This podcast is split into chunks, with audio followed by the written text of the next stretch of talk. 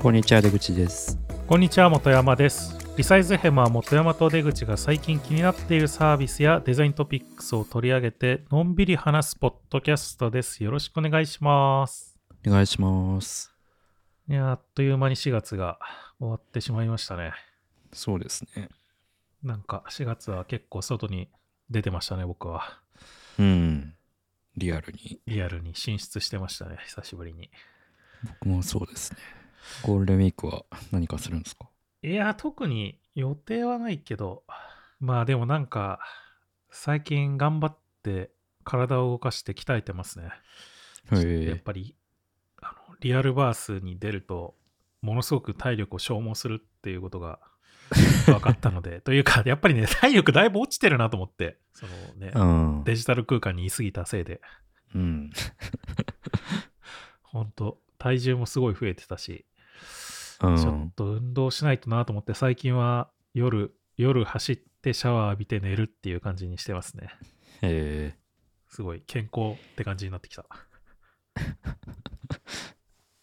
まあ僕もちょっと運動してますけど。でもやっぱなかなか体重減らないですね。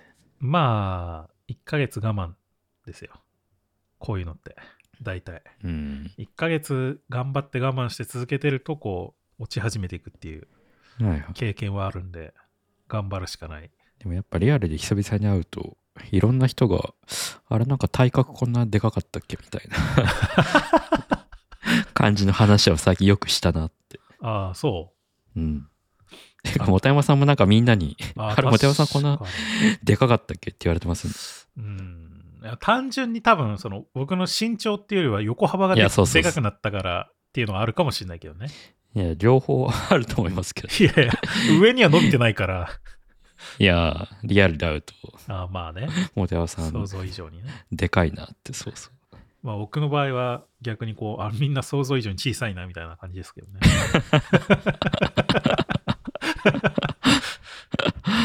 やっぱでかくなってんじゃないですか。でかくはなってないよ。運動ねしていかないと。うん、運動していかないとダメですよ。いやでもなんか最近久しぶりにだから走ったりしてますけど、うんそのやっぱ走る時間って、まあ僕の場合外走ってるんで大体。うんまあ走ってるだけだとつまんないからなんか聞いたりしてるんですけど、ポッドキャストとか。うんいいですね。なんかそういう時間があるの。やっぱりなんか普通に作業しながら聞くっていうのもまた違うじゃないですか。やっぱり走ってる時の方がなんかよりこう聞いてることに集中しやすいような気もして、うんなんかすごいいいなと思いましたね。どれぐらい走ってるんですか？いや、まだそんな動けないんで何分分走ってるんですか？あーでも走ってる時間は1時間弱ぐらいだけど、うん。あまあ走ったり歩いたりしてるから今は。そのあんまり動けないんで。うん。だけど距離としては全然走ってないですよ。だから。まだやっぱ体動かないんで、ちょっとうん。体を動かして徐々にね、動けるようにしていかないといけないから。まあ全然ですけどね、まだまだ。うん。まあ、走るのにちょうどいいポッドキャストの尺ってのがありそうですね。確かにね。どれ、みんなどれぐらい走るんだろうね。そういうは、なんか、いや、そうそうそう。習慣どれぐらい的な運走るんだろうな動とかって。うん。僕はだいたい1時間ぐらい運動、運動してる時間というかさ、うん。走ったり歩いたりしてる時間含めて、出てから帰宅するまでだいたい1時間ぐらいかなって思ってるけど。ああ。まあ僕もそれぐらいかな。40分ぐらいかな。やっぱり1時間ぐらいの方がいいのかも、ね。そうそう。2倍速、1.5倍速で聞くとしたら、だいたいそれぐらいが ちょうどいいな、みたいな。ああ。1.5倍速で聞いてんだ。うんだいたい1.5倍速ですよ、僕。ええなんか、僕も1.5倍速とかちょっと早く聞いたことあったりしたけど、うん。早すぎてさ、こう、僕の脳では処理しきれない時があるんで、ね、なんか。だから、ああーって思って、こうさ、ちょっと戻したりとかしてるとさ、結局さ、じゃあもう普通に聞いた方がよかったみたいな感じになっちゃったりするから、いや、まあ、結局なんか普通に聞元のいてるんだけど。喋り手のテンポにもよりますけどね。ああ、まあまあまあ、それは。深夜ラジオとか、そのプロの喋りは、なんか2倍では聞けないなって思う。ああ、うんそうだね。まあ、それはそうかもしれない。うん。でも大体ポッドキャストは1.5倍ぐらいがちょうどいいかな。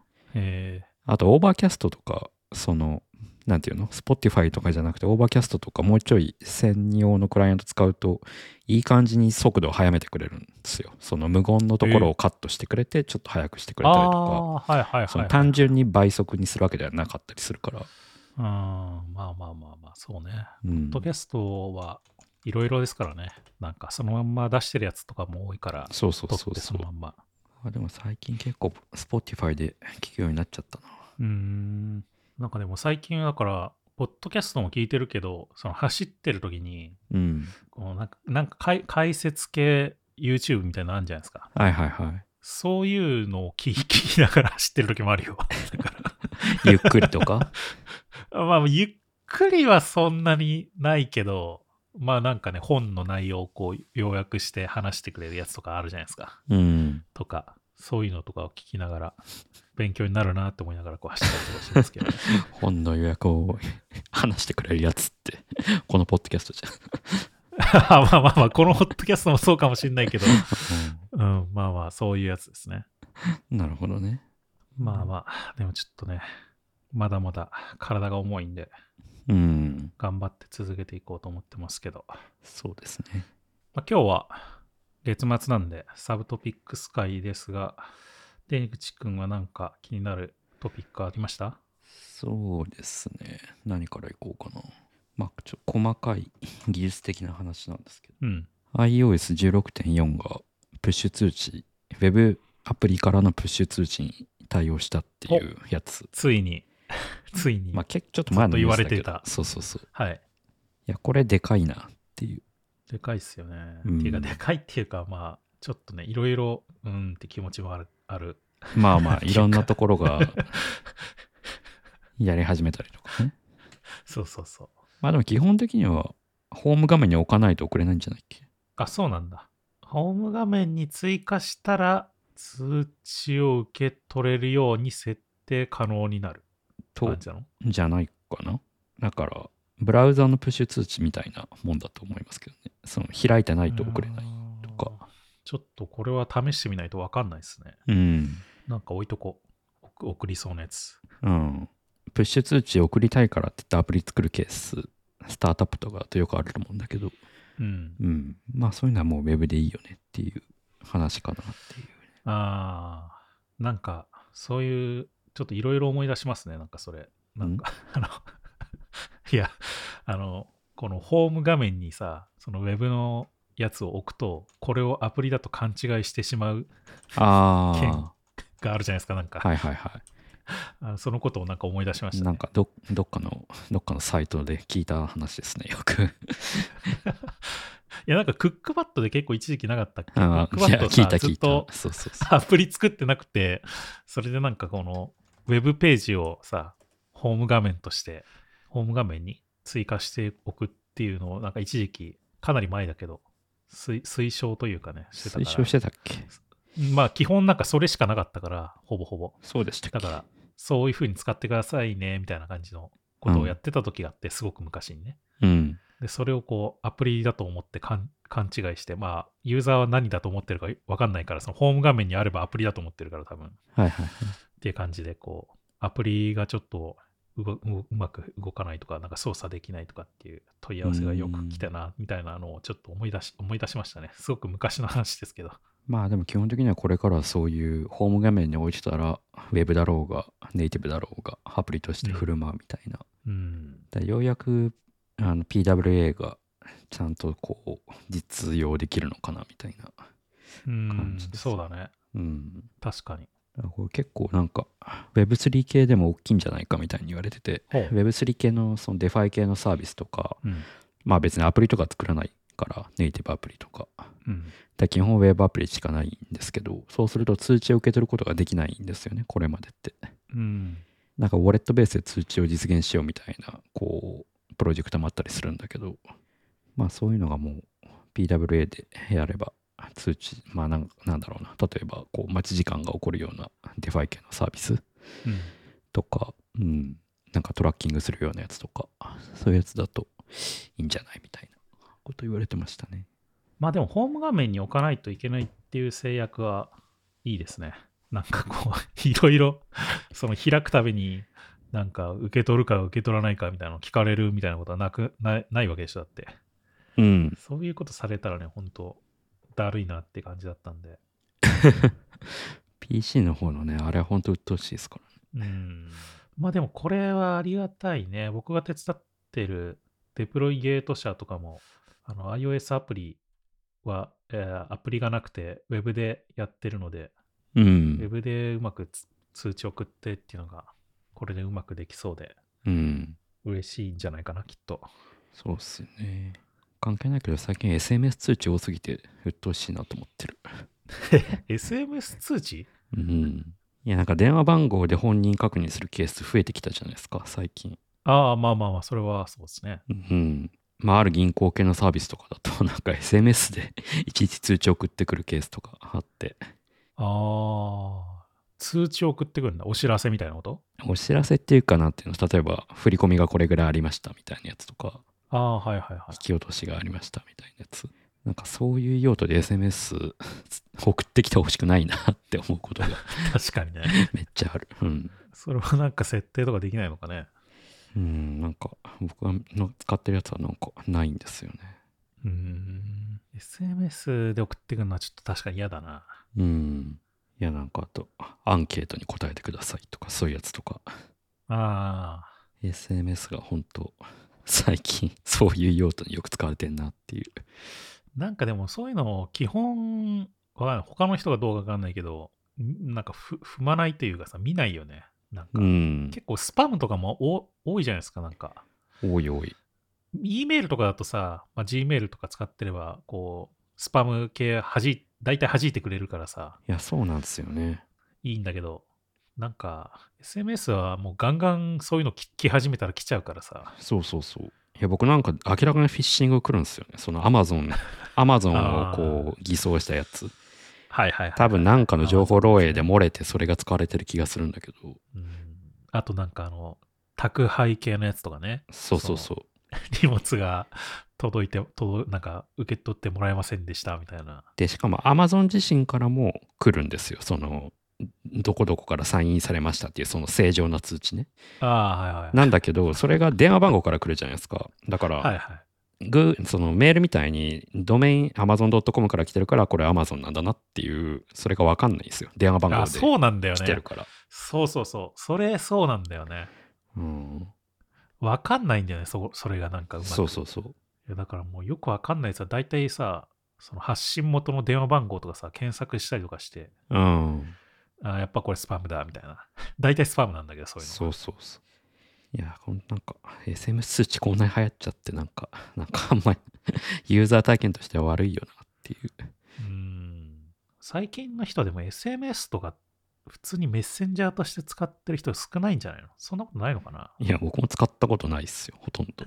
使ったことない。うん確認コード受け取り用アプリですよ、も電話番号交換するってことがもうないもんね。だってう。うん。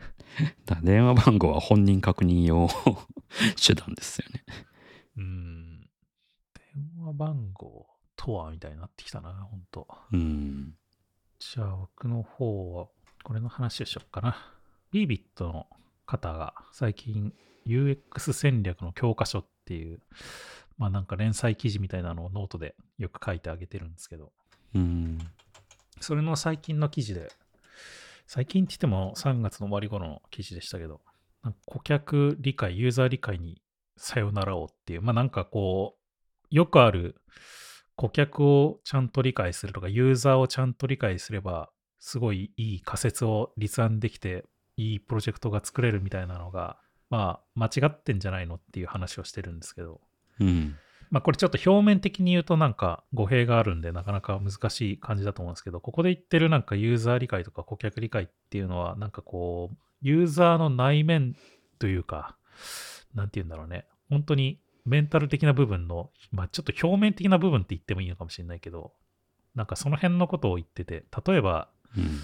なんだろうな、なんかビールの例があったんですけど、そのビール、新しいプレミアム缶ビールを作るっていう話のうん。例えばその40代以上の男性で、まあ、ある程度経済力があるから、せっかくなら美味しいビールを飲みたいと考えているとか、高級感のあるビールを飲むことで、こう、一日頑張った自分へのご褒美をあげることを求めている。みたいなことが、まあ、こう、ここで言っているユーザー理解とか顧客理解っていう話なんだけど、うん。実際に、まあ、それだけの、なんていうの？要素というか、理解だけですごくいい、こう、立立案というか、うん。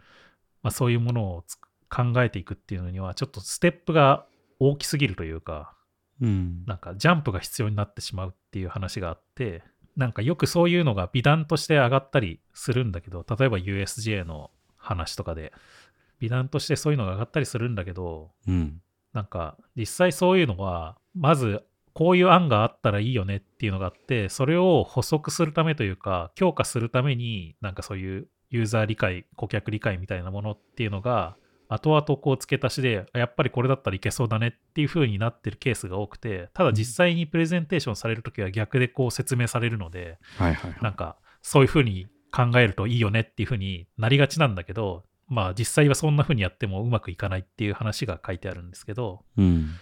まあ、それをこう、じゃあどうやったら乗り越えられるのかっていう話の中で、まあ、その顧客の理解って言っても、もうちょっと顧客の体験っていう意味の部分の理解っていうのが必要なんじゃないのっていう話をしているっていうのが、まあ、この話のポイントですね。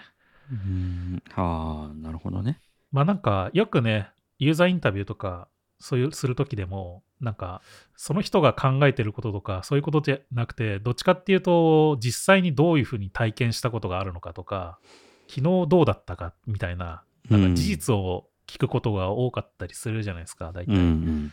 まあ、それによって、なんか本当に起こりうる、なんかこう、ペインポイントとか、そういうものを探っていくみたいなところがあって、多分実際、なんかそれにすごく似てるような気がしたんですけど、まあ、さっきのプレミア缶ビールの話で言ったら、実際はなんかそういう 350ml 缶の缶ビールを飲み切ると酔っ払ってしまって眠たくなって、もっとなんかいろいろやろうと思っていた活動が十分に楽しまく楽しめなくなってしまうケースがあったりするよねとかっていう、こう割と体験寄りのうん。このなんか理解をしていくっていうことに振っていくことが、本当はその企画立案っていうものをしていくときに重要なんじゃないのっていう話をしているっていううん。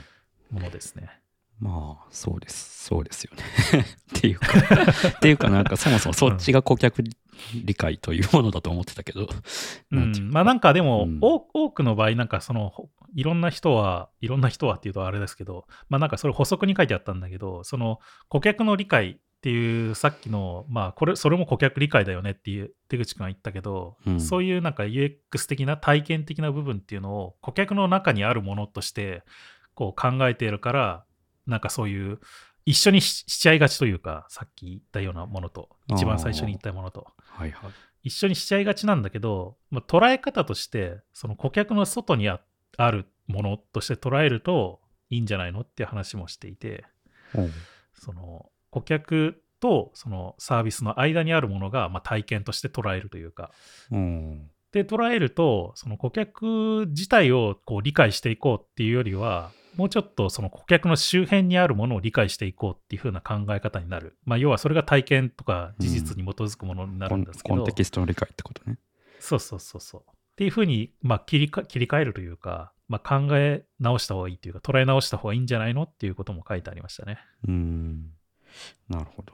まあ、なんかこの辺をよくやってるというか、昔から考えてる人にとってみれば、まあそうだよねっていう当たり前の話だったりするけど、なんかこうね、これからは UX だ、顧客理解だみたいなふうに、まあ、こう、場当たり的にとりあえず学んできている人っていうか、そのうんまだあんまり経験がない人にとっては、割と重要なことなのかなっていうふうに思ったって確かね。いや、なんか最近こう、まあここ1年、2年ぐらいクライアントワークやれるようになって思うんだけど、うんこういうなんか UX 的なこう、まあインタビューとか、そういう顧客理解しましょうみたいなのって、まあなんかだいぶ広がってんなって思うんですよね。はいはいはい。なんだけど、うん、なんか確かにその表層をなぞってるだけ感みたいなのは 確かにあるなっていうのはあって、うんまあおそらくこういう B ビットとかだとそういうのがあって誤解を生んでるから、いやいやもっとこういうことをもうちょもうちょい本質的にやるならその体験の理解も含めて必要ですよねみたいな話なんだろうなってうんいう。うん。そうそうそう。だからなんかこう、ああ、もう顧客、インタビューとか繰り返してて、顧客理解十分やってますんでって言うけど、それ紐解いてみたら、いや、ちょっとこれじゃちょっと足りないな、みたいなのを、うんまあなんか、たまに見ることがあり、まあそういう話なんだろうなっていう。うん、そうだね。まあだから実際にはこう話を聞いてることよりも実際に自分たちもなんかその場に行って観察をするとかっていうことの方がまあなんかこう効果的だったりするっていうこともあるじゃないですかやっぱり。うん。まあなんかそういう感じの話にまあ近いような気もしましたね。うんこの話を読んでて。確かにね。まあなんかでもこれ割となんか不定期連載みたいな感じで UX 戦略の教科書っていうのをこのこの方？うん。b ビットの方が上げてるんでたまにこう読んでみると面白いんじゃないかな。うん。なんかまあ最近こういう話題 追ってなかったから、なんか懐かしい気持ちになる。いや、一時期なんか結構なんか、こういうのよく見てたけど、最近あんま見てないなと思って。まあまあまあまあ、うんそうね。僕もあんまりそんなこういう積極的に見てないけどなんか久しぶりにんああ確かになって思った部分があったからそうね。あんまりこう、言語化、自分の中で言語化してないというかさ、そういう部分とかもあるじゃないですか、やっぱり。そうですね。いや、なんか確かにこれ言われてみて、まあ確かに、その、全くやってない人が、こう、顧客理解と言われたら、まあ確かにそういう、なんていうのかな。あの、表面の理解にとどまってしまうのかなっていうのは。うん。うん。いや、じゃあ次。これもちょっと話題になってたけど、リフレクティブ UI 実践っていう記事を、グッドパッチのうさぎ丸さんが書いてたんですけど、うんうさぎ丸さんが。まあ、なんかリフレクティブ UI っていう、まあなんかコンセプトというか、うん。実験みたいなのが、ちょっとなんかツイッターではやバズってたらしくて、うん。まあそれが何かっていうと、メタルっぽいボタンとか、なんか鏡みたいなカードとか、なんかそういう、実世界では何かを反射するような UI。それをカメラを、インカメラとかを使って、実際のそのカメラの映像と UI のボタンとかそういうカードとかをブレンドすることで、まあその実実世界のそういうメタルっぽい質感を、まあ、UI 上で表現できるんじゃないかっていうような、なるほどね。まあそういうような実験ですね。うん。でまあ実際メタルとかもそうだしあとはキラカードみたいなその顔が映り込むほどでもないけどそのホログラムのキラキラ感みたいなのをデバ例えばデバイスの傾きであの表現できるんじゃないかとかうん。まあこれの背景にはそのまあそのスマホ自体 iPhone とか Android 自体の性能が上がってきてるからまあそういうところ UI のそういう表現にもそういう割とリッチなデバイスの機能を使えるんじゃないかみたいな話ですね。うんでまあオチとしてはまあさすがにカメラデバイス使うには最近の場合パーミッション取らなきゃいけないからその UI の表現のためにパーミッションカメラの映像を撮りますみたいなやつ さまあ最近だと iPhone だと右上に緑色のポッチがカメラ使って出ると思うんだけどうん。まあさすがにそれはちょっと難しいよねみたいな話ではあるんだけどまあもしなんか今後こういうのをこう iOS がネイティブでサポートしだすとか、まあ、もしあったら、まあ、こういうアイデア面白いんじゃないかなみたいなうん。あのノートの最後のオチとしてはそういう感じなんだけど。まあ確かにね、カメラ使ってまでやることかみたいな ところはあるかもしれないけど、なんかでも、まあでも、あれだよね、こう、ここでは多分書いてなさそうだけど、こうデバイスの傾きとかでやるとかっていうのは全然ありえそうです。書いて書いてるけど、そうそう、そのキラカードのやつとかは、はいはい、デバイスの傾き取ってやって実験してる人がいて、まあそういうのは全然ありそうだし、ありえそうだよね、全然。なんかゼンリーとかも昔、もうゼンリーなくなっちゃったけど、そういうデバイスの傾き取って UI 変えるみたいなことやってたから、うん。そう、それはありだし、まあなんかやっぱ、全体のこう UI のこう流れとしては、よりまたリッチな方向にまた戻ってきてんのかなみたいなうん、のはありそうだなと。そうねなんか実際スキモーフィ、ズム的なね。そのリフレクティブ UI とはまたちょっと違うのかもしれんけど、まあ似たようなものとして、Apple TV の、えっと、インターフェースも結構そんな感じの印象はあるんですよね。っていうのも、なんか、ホーム画面も、まあ、あアプリアイコンみたいなのがバーっていっぱい並んでるんですけど、うん。まあ、それをこう、あの、スワイプできる、あの、タッチできるリモコンで、こう、ググってやると、こう、ちょっと傾いて、ググググってこう、アイコンが傾いて、次の隣のアイコンにこう、プッて移っていくみたいな、そそんな感じのインターフェースになってるんだけど、なんか、やっぱり立体感があるというか、まあ、なんか、なんて言うんだろうね。こう UI ちょっと反実際のその物理的なリモコンと連動してるってこと ?UI。そうそうそうそうそう。それがなんかちょ、まあ、反射、若干反射も確か入ってたんだけど、そこに。そのこうエフェクトとしてね、視覚的なエフェクトとして。うん。まあなんかそういう感じの印象もあったから、なんかすごく似似てる部分はあるかもしれない。なんかそういう、だから若干リッチなものになってきてるっていうのは、うんそういうのはあるかもしれないよね、そういう意味でも。だから、なんか、前の時代のスキュモ、スキュメオ、スキュモフィズムって、どっちかというと、その、見た目としてうん。物理に寄せるみたいな方向性だったと思うんだけど、なんかもう、そこがもうちょいなんかこう、インタラクションが伴う形で、スキュモフィズム的な考えうん。で実現されるのかもしれないです。なんっていうのが、まあ次のトレンドになるのかもしれないですよね。その前のスキューモーフィズムって完全な模倣を目指してたじゃないですか、そのうん全体を通しての完全な模倣。を、うん。だけどそこから一回こうまたもう全部フラットに直して でまたそこから寄り戻してきてるから、うん。なんかこうポイントで使うみたいな感じになってきてる印象あるよね。だからそういうもの。をうん。なんか重要なコンテンツにおいてそういうなんていうのスキューモーフィズム的なものを取り入れて注意をひ引いてるような感じのところというか、そういうところはあるような気がする。だからうまくなんていうのいいとこ取りをしようとしてるような感じがしますよね、まあ、あとなんかこの記事見て思ったのが、前も取り上げたかもだけど、なんか UI から白が消えるみたいな、はいはい。ノートの記事があったじゃないですか。うん。まあ、それの内容としては、その、 Material You とかに代表されるような、その、ユーザー、あアプリの中にテーマカラーみたいなのが決め打ちで埋め込まれてるんじゃなくて、そのテーマカラー自体がユーザーのコンテキストとか、ユーザーの設定値だとか、あるいはデバイスのコンテキスト、マテリあの、ライトモードとかダークモードみたいな。うん。なんかまあそういうものをベースとして、まあ、アプリの UI の色なりが決まっていくみたいなやつとか、うん。まああるいは TikTok みたいな、TikTok 自体にメインカラーみたいなそんなないんだけど、まあその動画自体のコンテンツに合わせてあの色が馴染むような感じ、まあ透明な UI みたいな風に言われてたけど、っうんていうのがまあ最近の流れなんじゃないかみたいな話があったけど、まあなんかそれにもちょっと近いなと思ったんですよね。このリフレクリフレクティブ UI ってやつが。ああなるほどね、まあ要はそこのう外界を取り入れてるわけじゃないですか。うん。それ自体の色っていうよりは、うん、なんなんて言うんだろうね。こうより馴染むようなものみたいそうなそうそう。ままあなんかその溶ける UI というか、あ、うん、うん。確かに。っていうのはまあもう一個の流れとしてありそうだなと思って、そのスキュモフうんスキュモフィズム的な話とは別に。確かにね。うん。えーまあだからもしかしたらそういうあ iOS ネイティブでそういうリフレクティブなものが実現しやすいような何か API が提供されるとかっていうのはもしかしたらあるのかもしれないなって 思いましたけどね。わかんないけどね。アップルそんなことするかな？いや、でも、うん、どうだろう。わかんないけどね。でも、そろそろこう、フラットデザインから、もう10年ぐらい経ってると思うから、うん。なんか次の UI の、こう、トレンドみたいなのが出てきても、まあ、おかしくないよな、みたいなのは思いますよね。なんかでもこのうさぎ丸さんのデモみたいなやつ、ボタンのデモみたいなやつ、すごいよくできてますね。うん。これはよくできてんな。本当に金属の質感みたいなやつがね、うん。表現されてますよね。このなんか、もや、もやっと感というかね。うん。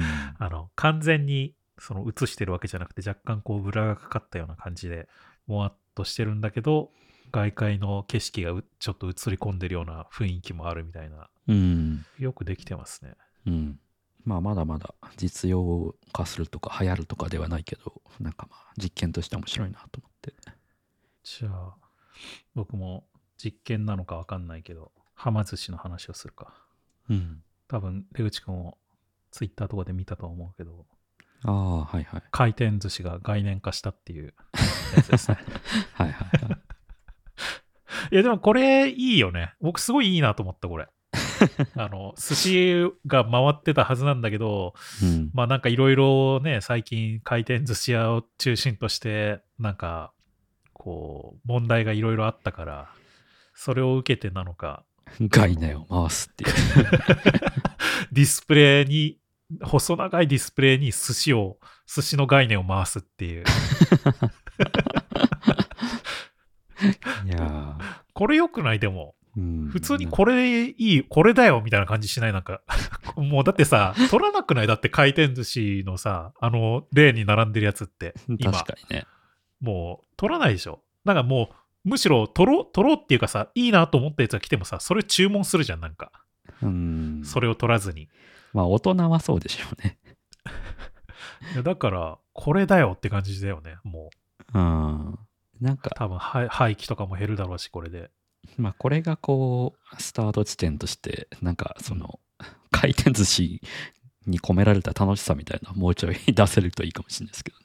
何何何それどういうこと？いや、なんかこうさ、例えば、ちょっと前だと新幹線がさ、なんかこう、寿司を運んできてくれるみたいなレーンがあったりとかするじゃないですか。はいはいはいはいはい。やっぱそれはあるんじゃないの？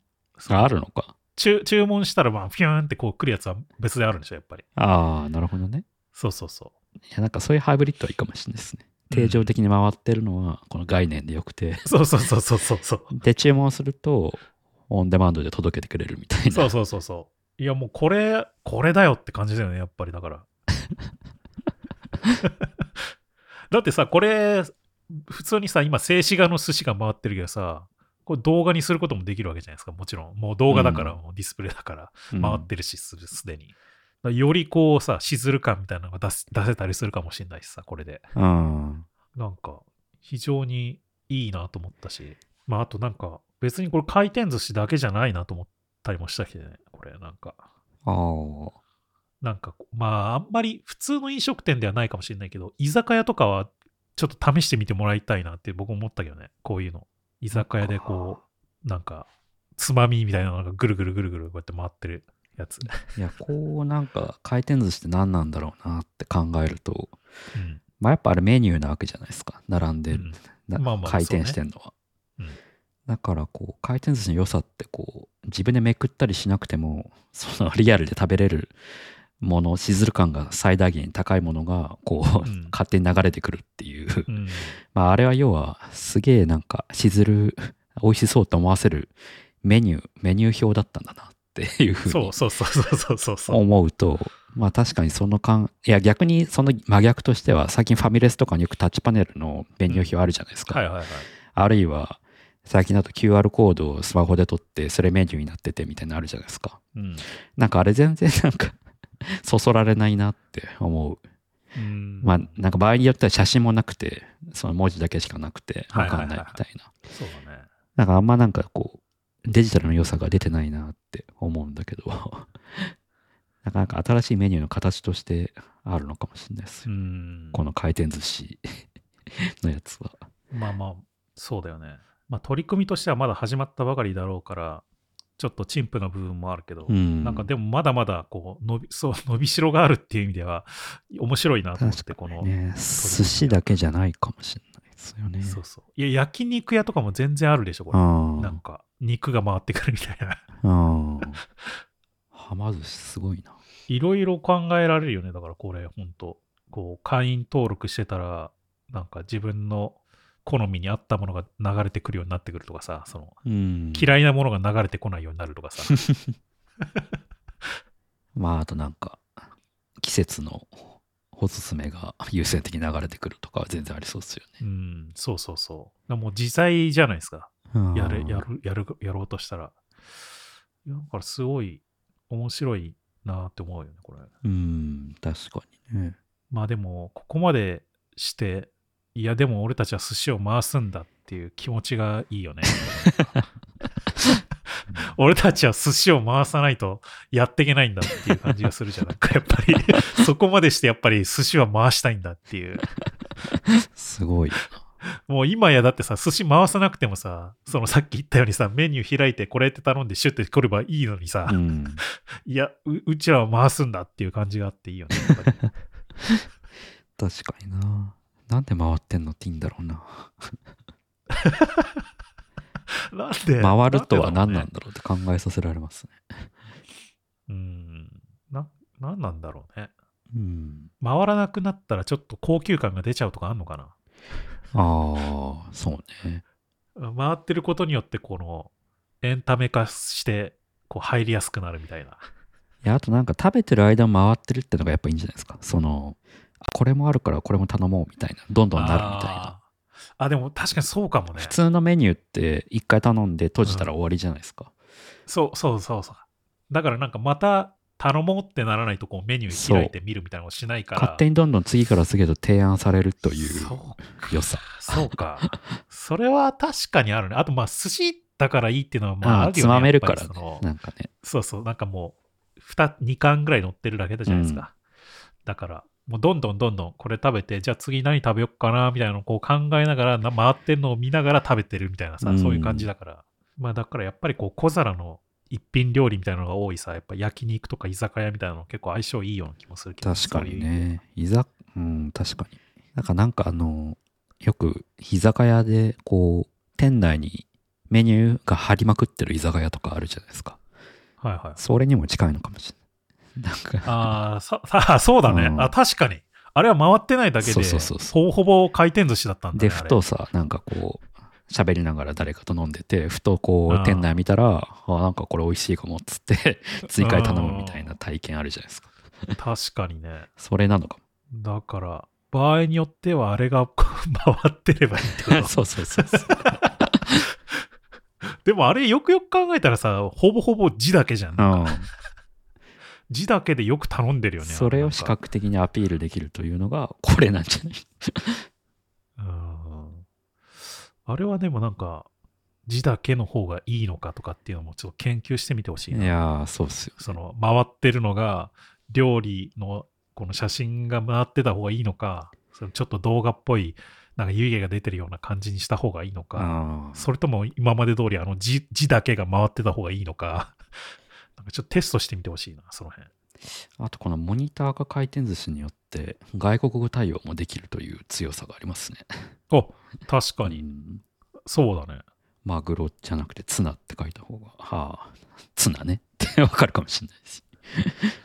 うん。いや、これは本当これだよ感あったんだよな、やっぱり。うん。早く全店で導入してほしいなで。既存のレーンはそのなんかこうオンデマンドに頼む あの来る新幹線みたいなやつがそうそう物理で届けてくれるっていうねいやーなんか、だんだんメタバース感がちょっと進出してきてる感じだね いやでもね すごい日本っぽいです、確かに。日本っぽい。うん、日本っぽいのかも日しれないな。本っぽい進化こでいいと思う。まあでもこれ日本だけにしか求められないね、でも海外とか普通に参考にしそうだけどな、こういう。いや海外のメニューって写真とかないこと多いじゃないですかあ、そうなのかな。なんか旅行とか行ったらよく困りません？なんか うん、まあそうかも。うん写真あんまない印象はあるけど、なんとなく一番人気のやつ選ぶしかないみたいなに。うんうん海外も参考にしてほしいね。こういう回すのも。回すのね。次は、カレンダーって複数あったりします？本山さん。うん。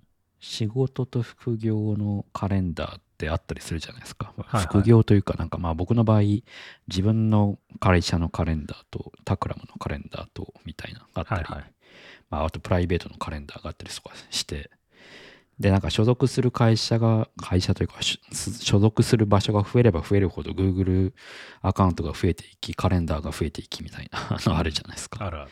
で、なんかい、まあ仕事の、まあある場所 A に入った予定を B、C でダブルブッキングしないようにブロックって予定を作るみたいなのあるじゃないですか。その、うんまあそれをなんかうまくやってくれるのが、このなんか新しくタイムラボっていうサービスがそういうのをやりますっていう、まあなんかまだリリースされてないのかな。ウェイティングリストだと思うけど、ってのあったり、まああとなんか、あの知り合いのね、道川さんがブログで書いてたんだけど、あの Cron っていう Notion が買収したカレンダーサービス。はいはい。にも、まあ、僕もこれ知らなかったんだけど、 Automatic Event Blocking っていうなんか機能があるらしくて、まあ、それはあるカレンダー A に入ってる予定を、ブロックの予定を自動で作ってくれるって機能なんですよね。そのカレンダーうん BC になるほど。ブロックの予定を。いや、これめっちゃいいなと思って、まあ僕もクローン使ってたから最近めっちゃ使ってんだけど、この機能。っていうのを見て、なんかこう、まあ常々なんかやっぱその所属先が複数あるという前提で、カレンダーサービスもうちょいなんか作り直したものが出てきてもいいんじゃないかなっていうふうに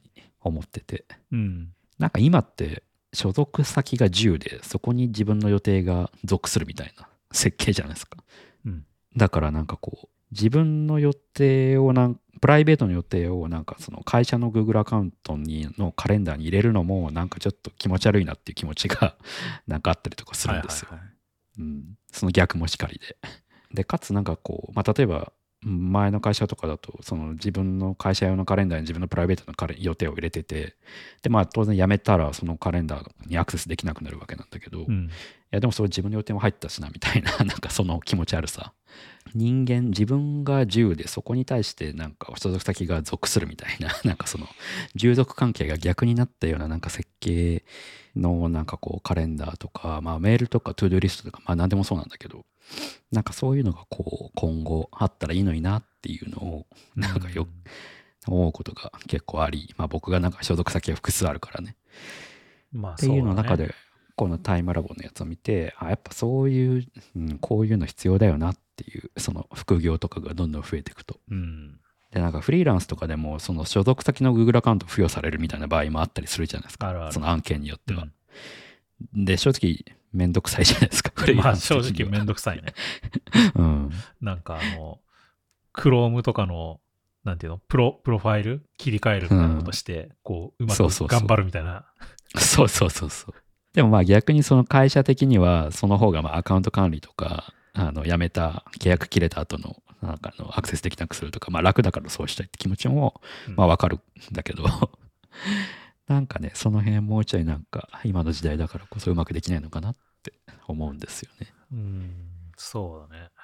まあ、ずっとあるね、この問題は。複数カレンダー問題。うん、いやずっと多分フリーランスはずっと抱えてた問題だと思うんだけどその 複数に所属したりすることがあるから、まあ、最近は副業も増えてきてなんかこういうのがどんどん増えこういうサービスがどんどん増えてくんじゃないかなと思ってそうだね。だから僕は最近そのまあこの道川さんの記事であのクーロンのイベントブロックの機能を発見したから、まあ、それをよく使ってるし、まあ、あと予定調整でではスペスペアん？スピアっていうなんか予定調整サービスがありますけど、まあ、あれもなんか複数のカレンダーをいい感じにこう考慮してあの空き時間のあのスロットを作ってくれたりするんだけど、うんまあそういうのを使ってたりしますね。うん。もう使ってみようかな。うん。なんかもう、まあ、僕の場合は、そう、うん、なんとかしちゃってる部分があるんだけど、複数カレンダーあると、どこに何の予定入れたか分かんなくなってきちゃったりするんだよね。そううん。で、なんか、それがうわーってなるから、僕はもう大体もう会社のカレンダーに入れてることが多いんだけど。はいでもなんかやっぱまありなんかそれ自分の会社だもねったらね。、そうそう、まあ、でも自分の会社でも、なんかやっぱり、あまりにもプライベートなことを入れるのも、ちょっとどうかなって思う感じのこともあるから。そうですよね。うん。いうんなんか、うん、うんって感じになってるよね、そこは。や、そうなんですよね。だからまあ一個にまとめるのがまあ一番楽ではあって、で、会社の予定を個人のカレンダーに入れるのはなかなか難しいから、まあ結局会社のカレンダーに自分の個人の予定入れるってことになりがちなんだけど、うん。なんかちょっと気持ち悪いなみたいのはある。いや、だからこういうのはいいなと思ったっていう話ですね。確かに。どうしよう。あと一個ぐらい紹介しようか。うん。うんまあ、そんなに大した話ではないですが、最近なんか、魔法瓶とか作ってるタイガーが、昭和の頃のやつを復刻した復刻シリーズっていうのを出してて、うん。なんかこうよくさ、流行りとか、まあ、流行とか、なんか回ってくるみたいなのあるんじゃないですか、その、昔のやつがまた流行るみたいな。うん。でなんかあんまり僕そんなこう言ってもなーとか思ってたけど、この復刻シリーズ見てて、あ意外とこれ、いや、まあありだなっていうふうに思って、こういうのやっぱあるんだなと思って、その、昔のなんか、まあ、昔知らない人からしたら割と普通なのかもしれないけど、うん。なんかこう、すごい昭和感あるじゃないですか、やっぱり。僕は知ってるから。うん。なんかこの微妙なオレンジのストライプ柄のやつとか、はいはいはいなんか花柄のやつとかあって、うん昔なんかあったなみたいな、そういう、ちょっと昔からし知ってる人からしたらなんかちょっと芋臭いみたいな、なんかさ、うんなんかこう、古臭いみたいな。うん。だけど案外これ、今の、なんていうの、環境というか、リビングに合わせると、あこれもありっちゃありかみたいな感じに見えてくるみたいな、うんそういうのってやっぱあるんだなと思って。うん。確かにね。このストライプ型柄のやつとか、別に昔を知らなければあってもおかしくないなっていう。うん。な、なんなんだろうね、こういうの。やっぱり、環境によるのかな。うん。なんかもう、昔の環境のイメージであったから、このものがある環境というかね。だから、こう、こう、それはもう古いものだしなっていう感覚があったけど、意外とこう、今の環境にそれを置いてみると、あそれはそれで悪くないなみたいな風に見えてくるみたいなのが あるような気がして。まあ、あと、なんか秋とかもあるんじゃないですか？なんかこう、そもそもこの、なんか昭和レトロっぽい柄が廃れたのは、なんでなんだろうって思うと、ああ、なるほどね。まあやっぱ飽きてたっていうのがあって、うんもう見すぎちゃってね。そうそうそう。で、そっからある程度時間を置いたから、今見ると、あ、いいじゃんってなるっていう。うんまあさっきのスキュモスキュモフィズムと一緒なのかもしれない。飽きなのか。結局飽きてるだけなのか。まあその背景にはなんかある気がしますけどね。そのデバイス的、なんかさっきの スキモフィズムとフラットデザインじゃないけど、うん。デバイス的な制約とか、それを乗り越えられたとか。まあそもそもなんでこれが流行ってたんだろうっていうのも気になりますけどね。流行ってたのかな。流行ってたというか、流行ってたのかな？か昭和、昭和っぽいなんかガラスの、なんていうの？ガラス扉みたいなのあるじゃないですか。あの和室とかのなんか引き戸みたいなやつ。で、そこにガラスに文字模様が入ってるガラスあるじゃないですか。あるあるあるあるそれもなんか花柄とか、そういう、なんていうの？ひし形とか、なんかそう、そういう柄あるじゃん。うん。うん。なんかそういうのが流行ってたんですかね？そう、昭和。昭和は。ってたのかね。うん。なんで流行ってたのかね。わかんないね、その辺が。ね。まああの昭和ガラスっぽいやつとか、今見ても可愛いなと思いますよね。うーん。いや、それこそあの、リビルディングセンターの、あの、レスキュー学部みたいなやつ。うん。まあ、あれその昭和ガラスを額のガラスとして再利用してるみたいはいはいはい。なのもありましたね。まあ古いところからいろいろ持ってきて、外して持ってきて、それをうん再利用してるみたいなやつですからね。そうそうそうそう。確かにこれがなんで流行ってたのかって言われると、わかんないね。何年なんだろうね。ね。まあなんかでも、印象としてそのデザイン的なこの歴史というか、ものから考えると、なんかこういうのが流行ってた印象はあるけど、なんでそれが流行ってたかわかんないな、やっぱり。なんでなんだろうな。あれなんかな、その、経済的にこう、復興からこう、盛り上がってた時代じゃないですか。その昭和の初期って。うん。なんかそういうのと、こう、よりこう、なんかデコレーティブな、こう、デザインが、こう、好まれたみたいなのもあんのかな。それっぽく考えると。なんかでも、まあ当時もこんな感じだったかちょっとあんま覚えてないけど、うん。その、めちゃくちゃ派手派手でもないじゃないですか。なんかこう、じゃまあワンポイントまではいかないけど、そうっすね。その、適度な装飾みたいなさ、そういう感じのところもあるから、うん。それも、まあ今、今にあってもおかしくないっていう感じになってるのかもしれないけど、うん。なんでこれだったのかっていうのは、いまいちちょっと、僕の学ではわかんないですね。まあ逆になんかその無印とかみたいなその北欧んというかなんつうのスーパーノーマル的なこうデザインうん。うん。がこうまあずっとこう流行ってるじゃないですか流行ってるっていうか、まあ今、うん今は大体そんな感じですよね。まあそこからのこうギャップとして逆にこういうのが受けてる受け始めてるっていうのはありそうですけどねうん、あるのかな。まあてかそもそも昭和レトロ的なのをこう最近の人が知らないからってのありありそうですけどねリアルタイムじゃないから結構あると思いますよ。だからさ、うん結局あの、この前のさ、サウナ行きたいとかさ、うんそういうのもそうだけど、なんか若干こう、古い感じ、昔を知ってる人からしたら古い感じなんだけど、その今の若者にしたら全然こう、いいじゃんみたいな、新しくていいじゃんみたいな感じに見えるみたいな。まあありそうですよね。だって僕らだって別に昭和生まれだけどそんな知らないじゃないですか。まあまあ、物すごい詳しいかって言ったらね、そんなことはないけど。まあ前の割とまあ親の世代の話みたいな感じじゃないですか。うん昔の実家って感じだよね。なんか、おばあちゃんちみたいな、なんかそういう感じだけど。実家っていうよりはまあおばあちゃんちですね。どっちかっていうと。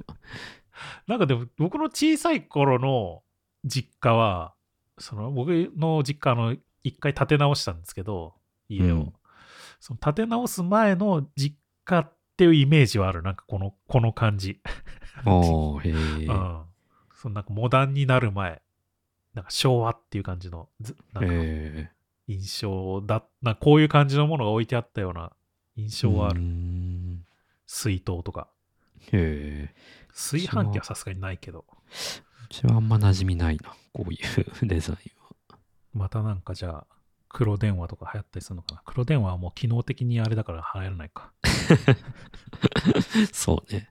なんかよく関係ないけど、そのアニメとかで、なんかこう、昔のアニメ例えば最近だとさ、あの、うるせえやつらっていうアニメがリメイクされてうん。放送されたじゃないですか。うん。でもあれってもう、もろ昭和のアニメというか漫画だから、うん。その物語的に携帯電話なんてないわけですよ、まず。うん。ストーリー上、昔はね。うん。で、もうバンバン黒電話みたいな感じだったけど、それをどうすんのかっていうふうに思ってたら、黒電話そのまま出してて、これは果たして現代の人に通じるのかって思ったけど、むしろこれは別に通じなくてもいいっていうふうに気づいて、なぜなら見る人がみんなおじさんだからっていう。まあ、そういうのありますよね。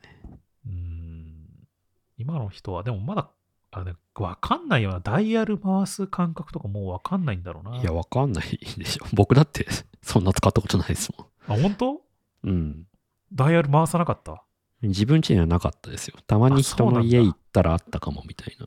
ええうちの家はバリバリ黒電話だったから。ダイヤル回してましたよ。へえ。ぐるぐるぐるぐる。なんで回すか、なんで回してたのかよくわかんないけど、あれ。でそれ、本山さんちはじ、なんていうの？実家だ、実家というか、そうん。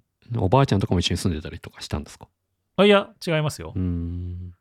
おばあちゃんちはおばあちゃんちで別でもちろんあって。へえ。うん。でも、黒電話ありましたね。うーん。覚えないな、うちは。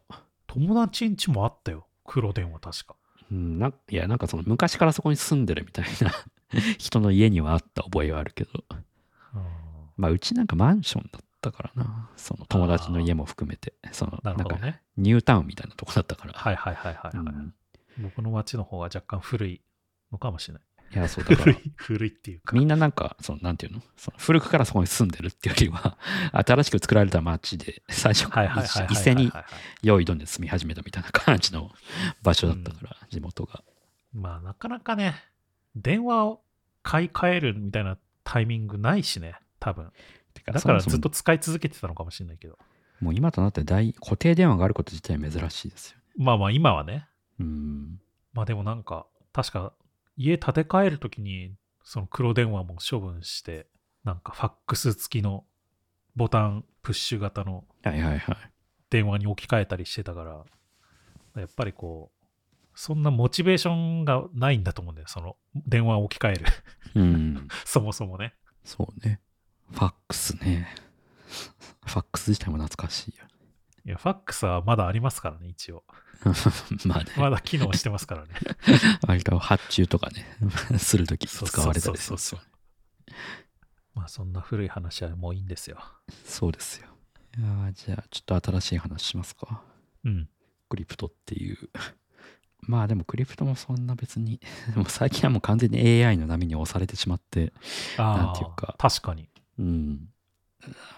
なんですが、まあでもちょっと最近はね、なんかよくわかんないんだけど、原因不明なんですけど、仮想通あそのウォレットの古いウォレットからなんか資産が抜抜かれてるっていうようななんか事象があって、あイーサリアムのね。はいはい。で、これがまだ原因が分かってないんですけど、怖っそう。まあなんか言われてるのはなんか昔からあるなんかそのホットウォレット、まあメタマスクとかそういうやつのそのウォレット生成アルゴリズムに何らかのバグがあるんじゃないかみたいな話が言われてたりとか、まあうんまだ定かではないんですけどね。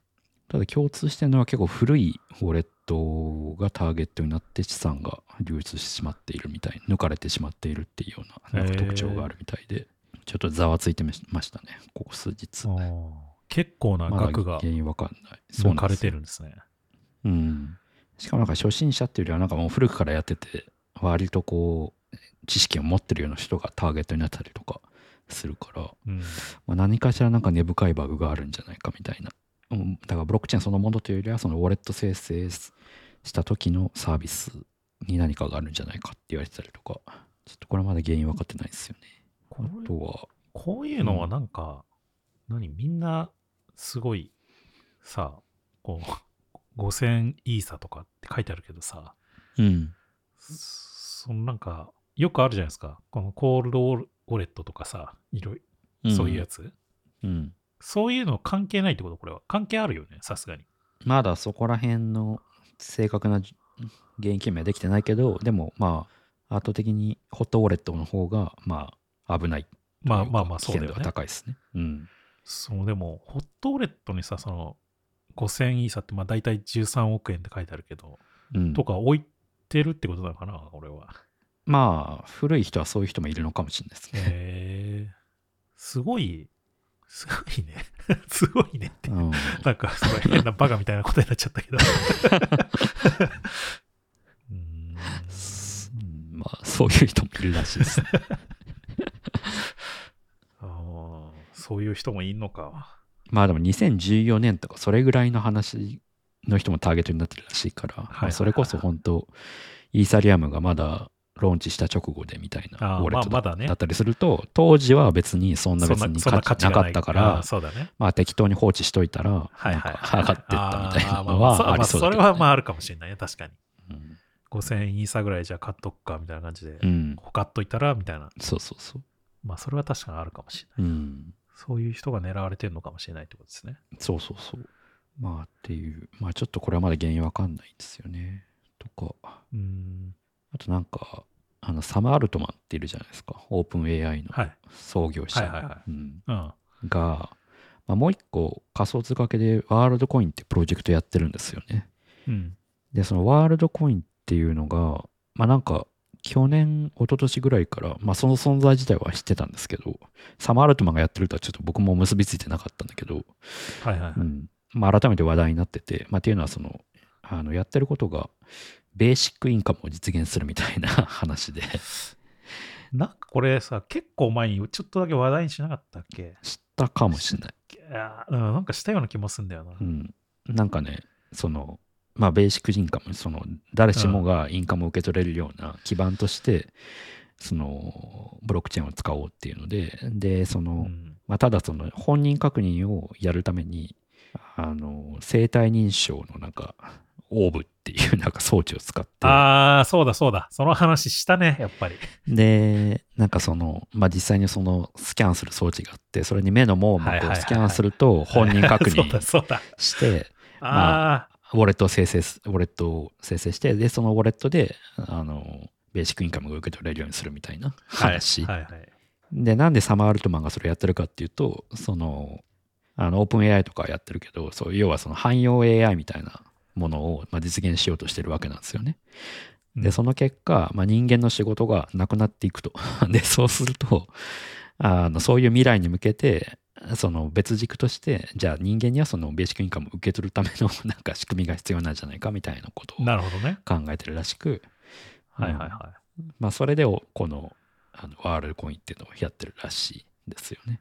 で、なんかうんい。、確かに話したね、やっぱり。なんかオーブ配ってるみたいなそうそうそうそう話。いや、なんか昔からしてて、去年の夏ぐらいに確かなんか話しなかったっけ？すげえうさんくさいなと思ってたけど、そうあだよね。あ、サマーアルトマンがやってたんだみたいな。ああ、なるほどね。いや、で、で、そうそう、今回、イーサグローバル東京っていうなんかハッカソンのイベント、でかいハッカソンのイベントが東京で主催し、あの、開催されされてたんですけど、うんまあそこでそのワールドコインのそのオーブがあったらしくて、まあそれでちょっとまた話題になってたっていう、えーうんっていうまあ話題のね、サマールトマンですよね。オーブ配ってたやつな。そうそうそう。まあ1年ぐらい前かもし多分ね、去年の夏ぐらいだった気がしたんだよな。れない。うん。まああとは最近は L2 という、あの、イーサリアムが L1 なんですけど、まあそれの上のレイヤーとして、まあ L2 を実現する、まあ、ブロックチェーンがいくつか出てるんですよね。まあまあ、ずっとあるんですけど、で、それらの L2 のブロックチェーンが、あの、トークンを公開して、で、まあ、よりこう、ユーザー集めていこうみたいな、まあ、より実用化にこう、実用的な段階にこう、どんどん入ってきてるっていうのが、まあ、最近なんですよね。うん。で、まあ、L2 って、まあ、いくつか、あの、それを実現する。まあ、まあ、大体その目的としては、その L1 だとガス代が高すぎるとか、処理速度が遅いとか、なんかそういった問題があるので、まあ、それを L2 というレイヤーを新しく作ることによって解決しようっていう話なんですけど、まあ、その L2 を実現するためのアルゴリズムが、まあ、いくつかあって、まあ、大きく2つ、オプティミズム、オプティミスティックロールアップってやつと GK ロールアップってやつがあるんですけど、まあ、それぞれにまたそれに対応したチェーンがあるんですよね。で、最近だと前者のオプティミズム系だと、まあ、アービトラムってやつがあって、そのアービトラムがトークンを発行して、まあ、上場させて、まあ、古くからのユーザーにそれを還元してみたいな感じで、最近話題になったりしますね。で、もう一個 GK シンクってやつがあるんですけど、まあ、それはその GK ロールアップっていう、あの、ゼロ知識証明っていうなんかまあそういうアルゴリズムがあるんですけど、まあ、それを使った、あの L2 のソリューションで。でそれが、まあ、結構なんか L2 系だと本命だと言われているんですけど、うん。GK の方が。でまあただ本命だと言われていてアルゴリズム的にもそのゼゼロ知識証明っていうのを使うことによってまあ優位性がいろいろあったりするんだけど反面あのもともとイーサリアムので動かすプログラミング言語としてあのソリディティとかっていうのがあるんですけど、まあ、それを動かすための EVM に、まあ、その GK シンクが対応してなかったりしたんですよね。で、そこに対して GKEVM っていうその対応したやつを公開しますっていう話があり、で、今回それが初めてメインネットっていう、まあ、プロダクション環境で、まあ、アルファ版として使えるようになったっていうのが、まあ、最近あったニュースですね。うん。だからまあ今度、まあ、 Arbitrum とか、 Optimism とか、なんかそういう Optimistic Rollup っていう、まあもう一個別の流派のやつは結構今上場とかしてるんだけど、まあ今度 GK シンクっていうその二つ目の流派のこう L2 系のブロックチェーンとして、まあこの GK シンクが今度はまあもうそろそろトークン出して、まあ上場してみたいなことをするんじゃないかと言われているので、まあ改めてこう、総じて L2 がまた盛り上がり始めてるっていうような感じですね。まあまあまあ、これからって感じですよね、まだまだ。まあだから2023年は結構まあこの L2 系のソリューションがどんどん立ち上がってきてるんで、まあそれが本格利用されるんじゃないかみたいな感じで、まあ結構有名な DeFi 系のサービスが L2 に対応しましたみたいなニュースがまあポコポコ出たり最近はしてますね。うんうん。うん。まあこういうのがどんどん広まっていくと、まあいよいよガス代が高いとかそういう問題は、まあもちろんユーザーが L2 系のサービスを使うっていう前提があればなんですけど、うんまあ広がっていくんじゃないかなっていう。うんで、まあ、L2 が使われることによって L1 はよりこう、レイヤー1、要はイーサリアムは、その、えイーサリアムをユーザーが特性使うんじゃなくて、どっちかというと、L2 上のサービスがインフラとして L1 のイーサを使うみたいなことになってきて、うん。まあ、そこですうまく住み分けができるんじゃないかみたいなことが言われてたりします、はいはいはい。まあだから最近は総じてこう仮想通貨、クリプト系はまあ AI に比べたら盛り下がってきてるというか波が引いてってはいるんだけど、まあその分こういう L2 とか、まあそういうよりインフラのところがこう目立ってるというか、あの、うんまあそこは確実に進んでいるっていうような感じですね。まあイーサリアムも、あの、上海アップデートっていうのが最近あって、まあそれが何かというと、まあ大きい話、あの、L2、あ、L じゃないイーサリアムが去年の9月頃、あの、POS、 Proof of、あ、やべ、POS、プレイ、 Proof of Stake か、うんに移ったんですよね。うん。で、まあ、それに、そうすると、まあ、その POS を実現するために、バリデーターという人が必要人が一人必要になるんですけど、はいはいはい。うん。まあ、それが、その人たちがやることによって、ブロックチェーンのその、妥当性が担保されるというか、その、ことになるんですよね。うん。で、その PO、バリデーターになるためには32イーサを、あの、ロックしなきゃいけないみたいな、あの、制約があったりするんですけど、はいはいはい。うんまあ、これまでその POS になる前は一応なんかプレリリースというか、っていう、まあなんかステージング環境みたいなところで、32、3、ロックはできるけど、そのロックの解除はできませんみたいな状態だったんですよね。はいはい。でも今回まあ、そのプロダクションにリリースされたことによって、まあ、この上海アップデートを持って32イーサロック昔からしてた人がまあ解除してもいいよっていうことになったっていうような、うーんう。ん、アップデートがあり、まあそれも割と大きい話ではありましたね。だから、まあ、32差、まあ、以上なんだけど、最低32差ロックしてた人人たちが解除していいよっていう感じになったから、まあ、それによって、売り圧がかかって、イーサリアムが下がるんじゃないかとか言われてたけど、まあまあ、その辺は織り込み済みだったみたいで、そんなに大きい騒乱はなく、終わりましたって感じですね。うん。っていう感じで、まあ、イーサリアム L1 も、まず L2 も着実にアップデートはしているっていうような感じですね。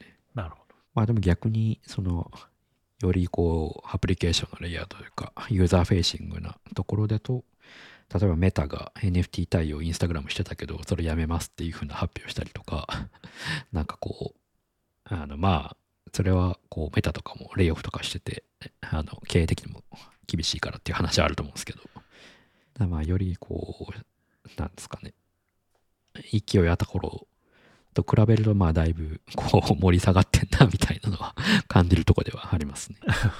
アプリケーションのレイヤーではね。うん。っていうところかな。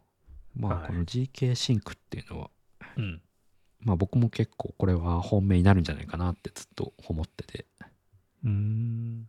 なんでまあその GKAVM とか GK シンクの動向はまあ結構見とくと面白いんじゃないかなと思いますね。うん。今月のイベントは何かありますか？今月のイベント、まあいろいろあったけど、もう終わってしまったイベントの話していいですか？どうぞ。あの、不快のデザインってこの前話したじゃないですか。多分先月かな？紹介したと思うんですけど、うん。僕もちょっとね、ちらっと見に行ったりとかしたんですけど、えもう多分これが配信されてる頃というかもう終わってんだけど、確かえ。うん。で、そのなんかイベントレポートみたいなのを書いてる人がいたんで、まあもし行ってなかったら見てみるとちょっといいのかなっていうふうに思って、うん軽く紹介しようかなと思っているってやつですね。うん。まあ、このレポートの中では、まあ、いろいろあるんですけど、まあ、有名なやつで言うと、その不快のデザインっていう意味で、あの、不快で危険を伝えるっていうやつで、任天堂スイッチのソフト、任天堂のソフトってなんかこう苦くしてあるみたいな、苦くする塗料が塗ってあるみたいな、塗料、塗料なのかな？なんか何かが塗ってあるみたいな。うん。それで、こう苦いから、こうちっちゃい子がこう誤飲するのを防ぐみたいな、うん。まあ、こう不快で危険を伝えるっていう話とかうん。あったりとか、あとこれ結構ね、僕も面白かったなと思ったのが、あのトレーニングパンツの話で、うん。トレーニングパンツってあのちっちゃい子がトイレトレーニングのために、そのおむつから脱却してトイレっていう概念を学ぶためのなんかもの、商品なんだけど、うん。なんかそれによってこう、10倍濡れた感じのするパンツにすることによって、こう、不快感を 覚えさせて、トイレを行かせるようにするみたいな話があって。面白いよね。なんか、普通のおむつとかは、基本こう、やっぱ不快感があると、みんな泣いちゃうから、赤ちゃんが。うん。こう不快感を感じさせないようにっていう苦労をさせる、苦労っていうか、まあ、製品を作っていくんだけど、うん。逆にこう、10倍濡れた感じのするパンツにするみたいなさ、へ 面白い例だよね、これは確かに。え。それをすることによってより早く卒業できるってことなんですか？まあ、その、と、それによって不快っていうのを感じるから、ちゃんとトイレに行かなきゃっていうふうなのを、まあ、こう、覚えさせるみたいなことで、ねん。なるほど。面白い、面白い例ですよね。うん。あとなんか、もう一個僕が個人的に面白いなと思ったのは、SNS の話がちょっとあって、まあ、不快なのか、なのか、ちょっとこう、不快のデザインなのか、ちょっとこの辺はよくわかんないけど、でも、SNS って、まあ、この、そのイベントではどういうふうに紹介されてるかっていうと、えっと、そのなんか断続断続的対価による行動強化っていう話が書いてあるんですけど、これ何かっていうと、うん。まあ、要は SNS で言ったら、まあ、いいねがもらえたり、もらえなかったりするみたいな、そういう話。で、このいいねがもらえ続けられるっていうのは、一見するとすごい良さそうじゃないですか。いいねがいっぱいもらい続けられるっていうの。うん。だけど、それって、いいねがもらえることに慣れていってしまって、なんか逆にこう興味がなくなっていくっていう、うん。まあ、こう心理的効果があって、うん。逆にこう、いいねがもらえたりもらえなかったりすることによって、あ、もらえてるかなみたいな感じでは、こう、アプリを開くみたいな、そあなるほどね。パチンコ効果があるんですけど、。し、そうそう、心理的効果があるんだけど、なんだっけな、それを、なんかね、いろいろこういう実験っていうのが昔からあって、うん。その猿とかラットとかを使った、うん。そのなんかレバーをひ引くと餌が降りてくる、落ちてくるっていうのをこう覚えさせて、うん。で、こう、でもそれをやり続けると、だんだん猿も、とかラットも、もう引かなく、レバーを引かなくなるんですよ。うんまあ、要はお腹いっぱいになったらもういらないから。うん。でだけど、それをランダムにすると、なんかもう一生レバーを引き続けるみたいな、こう、パチンコね。そうそうそう。まあ、それをなんか部分強化とかって言ったりするんですけど、はいはい専門用語で。まあ、それの話だよね、この SNS の話っていうのは。うんまあ、ガチャとか最近だったら、うんまあ、パチンコの依存症の話だよね。うん。っていう話もあったりして、結構面白かったですね。うん。今回のデザイン展。これどこでやってたんですか？あれですよ、あの、確か。あ丸の内かはいはいそうそうそうそう。グッドデザイン丸の内ですね。っうん。ていう話とかがレポートで上がってたんで、うん。まあ、いけなかったなっていう人もちょっと見てみると面白いんじゃないかなとう思って、ん。はい。っていう話でした。これは面白そうですね。僕も行けばよかったな。まあなんか、グッドデザイン丸の内はよくこういうなんかのイベントとか、デザイン系のイベントをよくやってるんで、うん。たまに行くと良さそうですね。いや今月は4月は よく出てたから、イベント出店側で ね、2回3回やったから、にはいはいはい。まあでも出店側もあると面白いなって思いましたね。うん。そうですね。疲れるけど。疲れ、疲れるけどね。僕もだから、今月はよく東京に出てたので、うん。ちょいちょいイベントに、ついでに行ったりとか、イベントっていうかこういう展示会みたいなやつに行ったりとか、はいはい。この前のあの、ディグラフも行ったりとかうんしてたんで、またでも5月もまだまだやることがあるんで、そうなんですかちょ。っとまた行こうかな。ゲームのイベントに出なきゃいけないんで、また。ああ、そっかそっか。出なきゃいけないっていうと、あ 出なきゃいけない嫌みたいになってるけど。自分で出る出ることにしてるわけだから、うん 出なきゃいけないっていうのはあれだけど、まあまだ、ちょっと頑張っていこうかなと思ってますね。はい。5月は大好きな季節なので、うん。はい皆さんも体を鍛えて世の中に出ていってください。そうね。はい。ということで終わろうと思います。はい。